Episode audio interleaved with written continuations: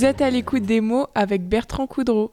Bonjour à vous. Euh, Frédéric de Chaux n'est ni romancier ni poète. Son truc à lui, c'est la pensée. Il aime se pencher sur les grands moralistes ou la philosophie, et quand il en écrit un de roman, c'est pour fouiner dans l'esprit quand même, et celui de entre autres. Eh bien, bonjour Frédéric Deschaux. Bonjour. Alors, on va commencer par les présentations. Qui êtes-vous, en fait euh, Je sais que vous êtes né en 68. C'est déjà. Ça donne déjà. Pendant les événements. Euh, juste avant, en fait. Juste avant. J'ai pas eu le temps de jeter des pavés. euh, mais voilà. Et puis, bah, euh, la présentation sera rapide. Dans la vraie vie, donc, je suis fonctionnaire. Et puis, le, le week-end, donc, j'écris. Et en revanche, là, sur le contenu de ce que j'écris, c'est la présentation se suffit presque à elle-même. Bon, voilà, on a à peu près fait le tour. Juste une chose, je précise que vous êtes né en Seine-Maritime, que vous avez vécu à Troyes, parce que je me suis un peu renseigné sur vous. Hein. Euh, alors, j'ai fait, alors, pour être plus précis, le, parcours, donc euh, Seine-Maritime, donc effectivement, puis à un moment, euh, j'ai décidé de bouger, enfin, non, c'était pour des raisons professionnelles. Donc, le parcours complet, c'est Châteauroux, Troyes, Clermont-Ferrand et maintenant Tours. Tours. Je pense que je vais y rester. Alors vous, vous n'êtes pas un Sartois, non. vous êtes un Tourangeau, euh, mais vous faites partie d'une association qui s'appelle les Auteurs du Maine et du Loir, qui est une association dont le siège est Roumont, ce qui explique votre présence. Exactement. Voilà, donc vous êtes un petit peu Sartois quelque part. Oui, d'autant que là encore, dans, dans, le cadre professionnel, j'ai régulièrement fait des déplacements au Roumont. En plus, donc voilà, vous êtes. Euh, de toute façon, on vous a adopté, on l'a décidé comme ça. Et ça me va aussi. voilà. Euh, bien. Alors, votre premier livre, euh, je commence par le début, euh, en fait. premier, les débuts, ça a été un petit peu difficile. Vous avez écrit pendant longtemps sans être très jeune, et puis finalement, j'ai vu que c'est seulement en 2013 que vous avez commencé à publier vraiment. Alors votre premier livre, donc, comme je le disais, il donne déjà une petite idée de ce qui, de ce que sera toute la suite, ne serait-ce que par leur titre déjà, euh, parce qu'ils sont toujours choisis avec soin les titres. Euh, par exemple, celui-là, il s'intitule Réflexion buissonnière. C'est quand même assez joli comme titre. Hein. C'est un livre qui est, qui est sorti en 2017. C'est un recueil d'aphorismes en hommage aux grands moralistes français. Alors, évidemment, euh, pour ceux qui euh, seraient un peu, il n'y a pas d'ignorants normalement à Radio Alpa, mais on va quand même préciser qu'un aphorisme, ce sont, c'est en gros une pensée qui est transmise par quasiment une seule phrase. Oui, alors c'est quelque chose de très court. Ouais, c'est très très court. Après, certains sont un peu plus longs, mais euh, voilà. Mais en gros, pour ceux qui ont fait leur classique au lycée, euh, on pensait au Maxime de La Rochefoucauld. Euh, c'est un peu cet esprit-là. Hein, voilà, l'aphorisme, c'est un peu ça. Oui, oui, oui le, point de départ, c'est ça. Après, ce que je fais, pour être tout à fait complet, notamment celui-là, c'est plus euh, dans la lignée d'Émile Sioran, mais euh, j'en ai écrit d'autres qui se rapprochent plus du style et de la pensée de La Rochefoucauld. Alors oui, là vous citez Sioran. Manifestement, Sioran, c'est quasiment un auteur qui vous obsède presque, hein, j'ai l'impression, non? Bah, c'est un de mes auteurs préférés. En fait, en tout cas, oui. Les, les, deux piliers sont Nietzsche et. Donc, euh. Alors, euh, j'adore aussi Chamfort, je dis. Pas le chanteur. Oui, c'est pas. J'aime beaucoup Alain aussi. Oui, oui, c'est pas le même. C'est pas, le même. C'est pas de la même famille. Nicolas. Et c'est pas la même époque. Ah, d'autant que c'était son un surnom. En fait.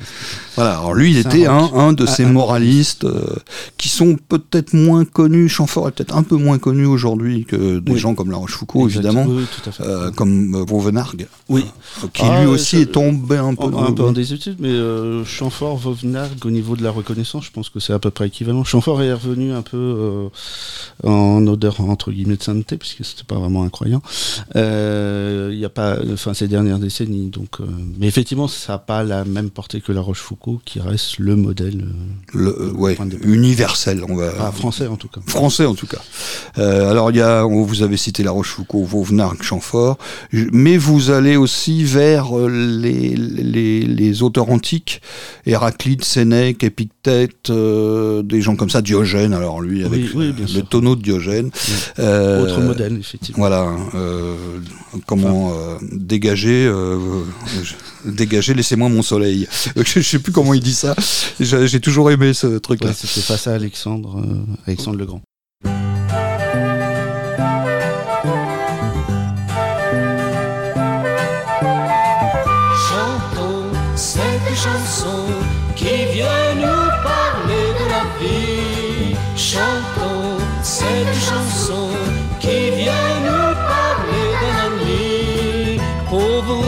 Diogène, pauvre Diogène, t'as pas fini de te promener, le cœur en berne et ta lanterne. De mille ans qu'elle est allumée, qu'elle est allumée, chantons cette chanson qui vient nous parler de la vie, chantons cette chanson qui vient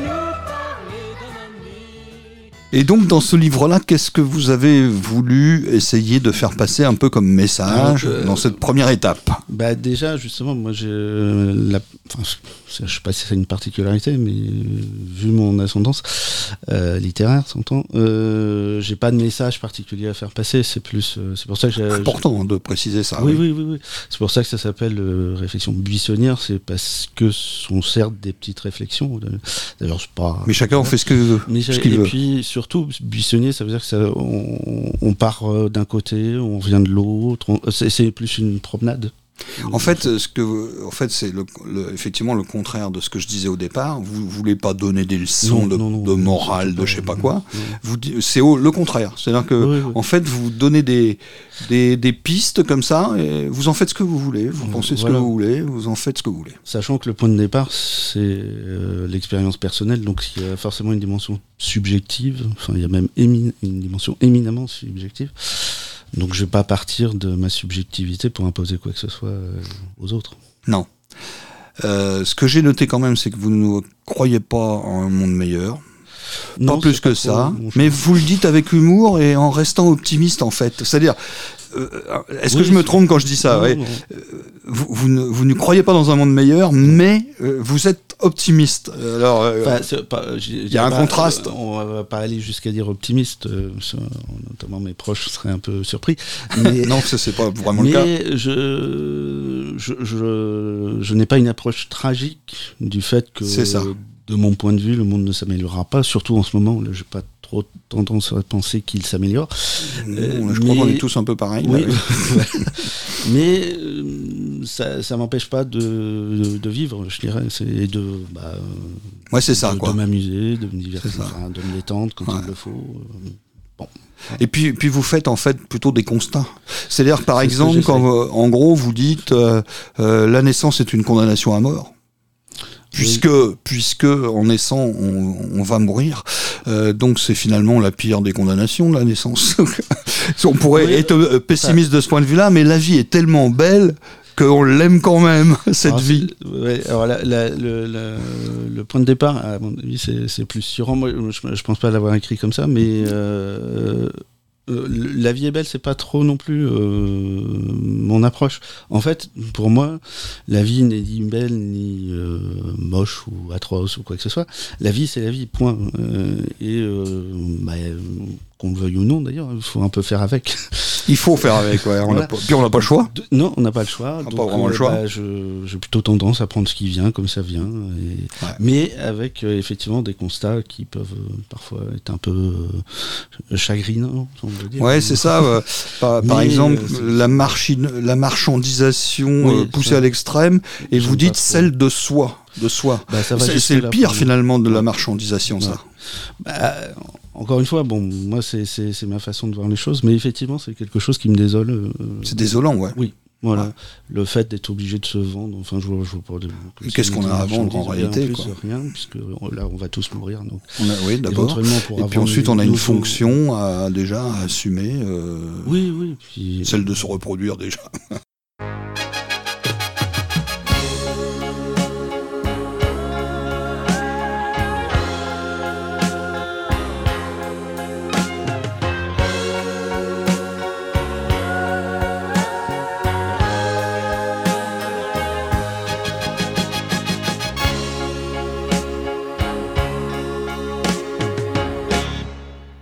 Ma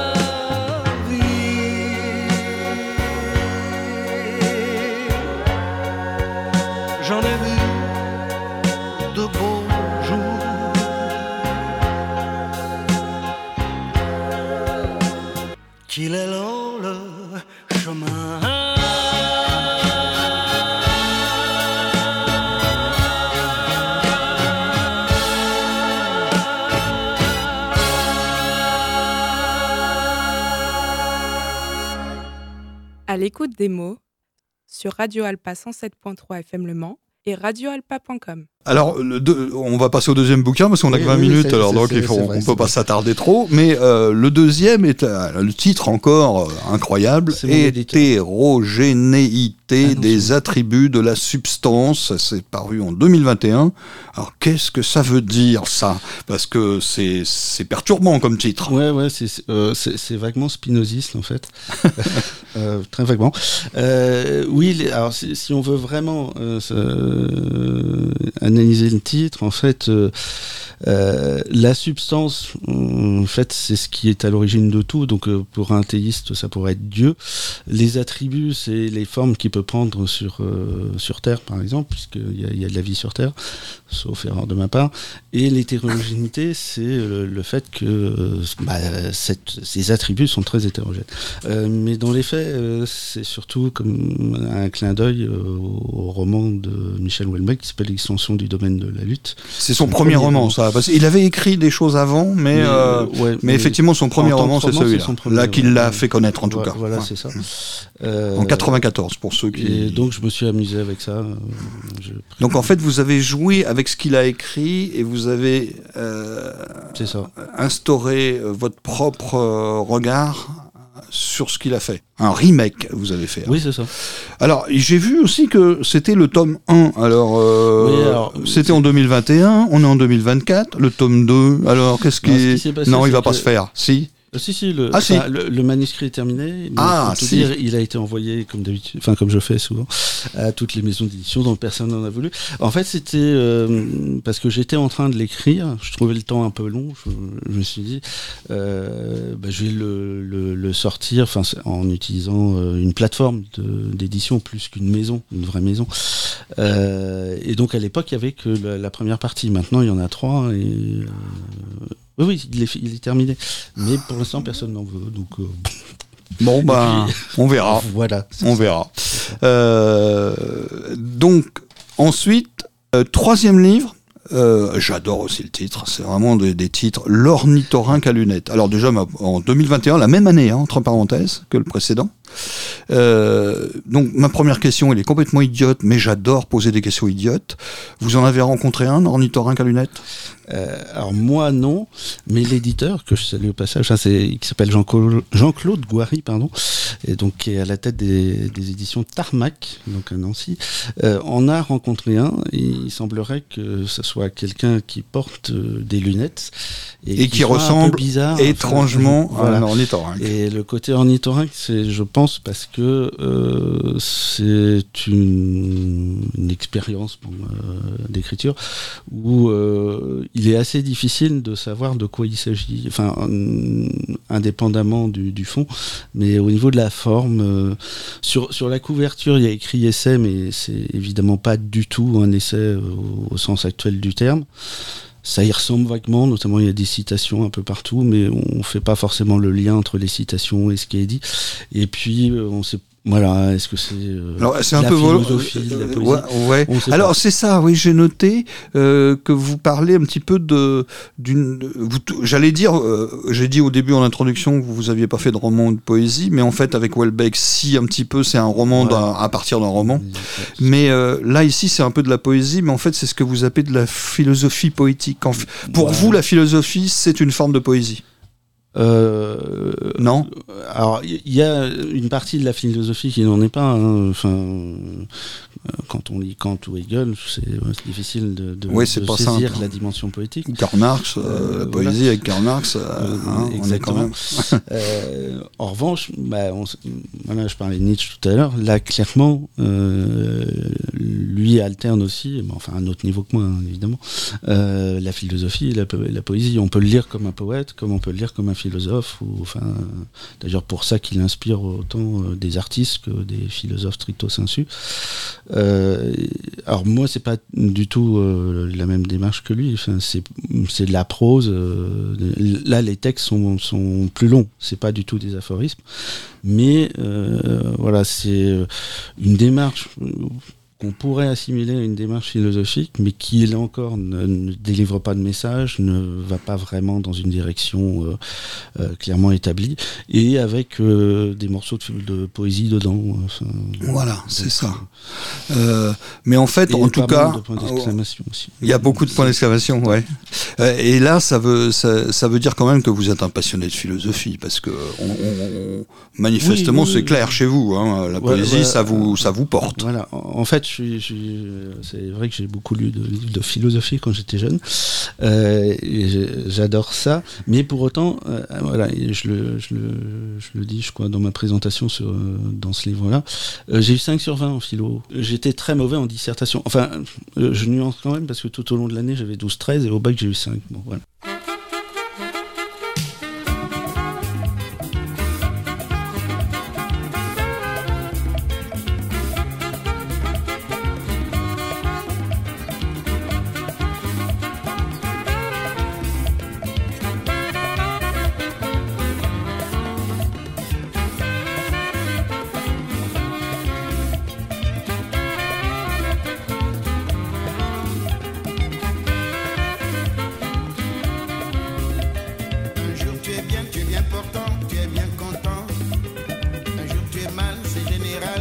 Un jour tu es riche, tu es souriant, t'as plein d'argent. Demain fauché, il faut demander la charité. Philosophie, philosophie, c'est ça mon vieux. Philosophie, il faut comprendre, comprendre la vie. Philosophie, philosophie, c'est ça mon vieux. Philosophie, il faut comprendre, comprendre la vie. Par contre, vous avez quand même une certaine sévérité avec les philosophes actuels parce que quand vous les comparez un, un peu à ceux du passé, et j'ai re- relevé dans un des textes que j'ai vus sur Internet, vous il y a le mot vaseux. Euh, donc pour les philosophes actuels, c'est à eux que ça s'adressait vraiment ça? Euh, y a- pas, pas, pas tous. Non, pas tous, Déjà, non. je m'empresse de dire, il y en a quand même quelques-uns qui surnagent. qui tiennent la route Oui, oui, oui. Euh, on va dire, sans être trop méchant, plus un philosophe plus passe à la télévision, euh, moins, à mon sens, il a quelque chose d'intéressant à dire. Mais euh, voilà quoi. c'est- Non, non, mais c'est dit, c'est dit, c'est tout, c'est dit. On n'a cité personne, Exactement. on ne dénonce pas. Et je, et je dis, On ne- forcément des exceptions on ne que fait je ne connais pas. voilà. On ne fait pas de délation, on ne désigne Ouais. personne, mais euh, suivez mon regard. Euh, donc, euh, vous dites aussi qu'on se satisfait d'une pseudo-existence. Ça, c'est des, des choses que, que j'ai remarquées comme ça. Euh, Il y a quand même ce l'être euh, euh, dans ce monde euh, un peu bizarre. ça vous obsède quand même un peu hein, de savoir pourquoi on est là, à quoi on sert. Est-ce qu'on est utile Est-ce qu'on ne l'est pas Bah, disons, à titre personnel, j'ai- mes réponses, mais justement, elles sont pas très satisfaisantes, parce que j'ai pas l'impression de servir à grand chose, effectivement. Euh, et je trouve que c'est dommage, parce que potentiellement, pourrait faire, à mon avis, des, des activités, des, poser des actes euh, un peu plus intéressants que ce qu'on nous demande de faire. Ouais. Vous dites aussi euh, repas et rêves, ce sont, ce sont vos, ce sont des choses qui vous parlent. Alors, Et euh, moi, je dirais, c'est les deux mamelles de l'équilibre mental.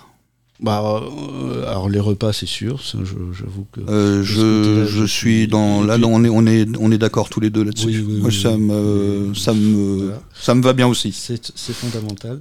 Et puis, ouais, je, je suis euh, plutôt rêveur par ailleurs de tempérament, donc. Puis le petit de, le dernier en 2022, les voies de l'incertitude. Ouais. Euh, c'est un peu la fin qui revient au début. hein. On a parlé tout à l'heure des réflexions buissonnières. C'est un peu euh, un la deuxième, continuité. la continuité, voilà, des, Ouais. des réflexions buissonnières.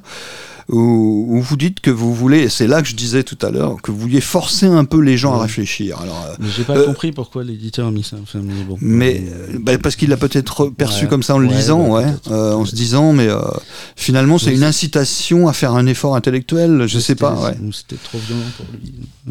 Alors cela dit, on peut se poser la question quand même de savoir, est-ce qu'aujourd'hui on a une tendance peut-être à, moins réfléchir ou à mal réfléchir peut-être Euh, qu'on ne sait pas prendre du recul, qu'on ne sait pas trop analyser. On n'a plus ces, ces- ces capacités d'analyser, de, de, de, de bien voir tout, de bien comprendre tout ce qu'on entend. Peut-être que c'est pas fou ça, cela dit. Ouais. C'est peut-être ça qu'il a perçu votre euh, éditeur. Je sais pas. Oui, c'est possible. Alors après, pour nuancer, à mon avis, enfin, tout à l'heure on parlait de l'Antiquité, euh, évidemment, il y a, euh, tout a commencé là-bas. Euh, avec le recul de l'histoire, on a l'impression que euh, dans la Grèce antique, que des philosophes. Euh, dans les faits, ils passaient leur temps à, à faire la guerre. Enfin, donc, je suis pas sûr qu'ils réfléchissaient beaucoup plus. Mais les premiers qui ont réfléchi sont issus de cette civilisation-là, la civilisation grecque. Enfin, en Occident, en Chine, euh, ils avaient euh, les équivalents. Euh, enfin, ailleurs aussi, d'ailleurs. Et là, mais c'est le fait d'être au présent. Au présent, on se rend compte que alors, le, le seul constat qu'on peut faire, c'est qu'en fait, malgré tout ce qui a été dit, malgré tout ce qui a été écrit, malgré tout, bah, ça change pas énormément. C'est-à-dire que globalement, effectivement, Il n'y a pas eu d'évolution positive par rapport à toutes ces pensées bah, véhiculées au fil non. des siècles. Voilà. De ce point de vue-là, ça n'a pas beaucoup évolué. Et effectivement, euh, bah, si on prend Socrate euh, au hasard, il pourrait revenir aujourd'hui euh, et redire exactement la même chose. Exactement les mêmes choses. Les mêmes, il ferait les mêmes constats. Oui. Donc c'est assez dé- dé- décevant quand même tout ça. Ah, on a beau oui et non, c'est- comme ça que l'espèce humaine est constituée. Encore une fois, c'est comme Et, et dans avec. 2000 ans, ce sera le même. euh, Euh, Alors, si l'espèce humaine est encore là. oui. Ah oui, oui, oui, j'avais oublié ce détail. C'est que là, c'est mal parti en ce moment, Bon, mais bon, on sait jamais. Oui, Peut-être qu'un sursaut de, Ah, de conscience va, Euh, sauver l'humanité. quoi qu'il arrive, il y aura des survivants. donc. Ouais, ouais, là, ouais, ouais, ouais, le quoi qu'il arrive, ça, on, ça, là aussi, on pas. sait pas où ça nous mène, Non, mais on y va, c'est sûr. bon, bah écoutez, euh, il est temps de nous séparer, mais euh, voilà, je pense que les, les gens ont un peu euh, une petite idée de ce que vous avez fait, de, de, de en fait, en fait, c'est c'est quelque chose qui vous appartient, mais que vous voulez partager, en gros, pour finir. Grosso modo, oui. C'est ça. Oui. hein, voilà. Et ben donc merci à vous d'être Bah, venu sur Radio Alpa. Et puis ben juste une dernière question quand même avant qu'on Ouais. se sépare. Il y en a un autre. Ouais, voilà, mais un plus classiquement, donc un recueil d'aphorismes, mais pas tout à fait dans le même genre, plutôt pr- plus proche de Nietzsche que de Suran cette fois-ci. Ah Nietzsche aussi celui-là, hein, il Ouais, a l'air de compter. hein. Ah oui, oui, bien- sûr, oui. Ouais. Et donc c'est prévu, vous savez à peu près quand ça va sortir, On non m'a dit au printemps, donc, euh, Donc, printemps. deuxième trimestre. D'accord. Bon, on le dit comme ça, euh, les gens Ça ils auront s'appellera euh, Instantané de plénitude. C'est l'éditrice qui a choisi instantané de plénitude. Décidément, c'est toujours des titres euh, très jolis. ouais. Ça Après, vraiment. je sais pas si ça correspond. à- Enfin, il y, en a euh, quelques-uns. Il n'y a pas que ça, à mon avis. Bon, il y en a. bon. Et c'est aux éditions Douro. vous avez compris que on a peut-être affaire à un auteur qui est parmi ceux qu'on classe parmi les tordus un peu hein, de du cerveau. Euh, c'est pas une injure, hein, ce que je dis. C'est un voilà, il y a des gens qui, qui se libèrent à travers la plume.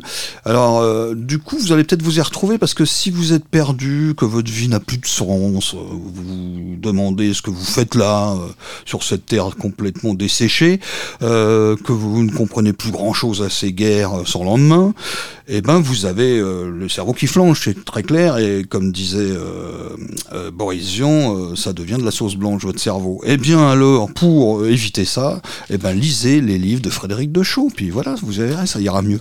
Euh, ils vont vous réconcilier avec la vie, c'est à peu près certain, et ils constituent une méthode, je dirais, de gymnastique cérébrale. Voilà. Ici, pas de méthode pour maigrir, mais au contraire, une méthode pour grossir, grossir votre cerveau. Voilà.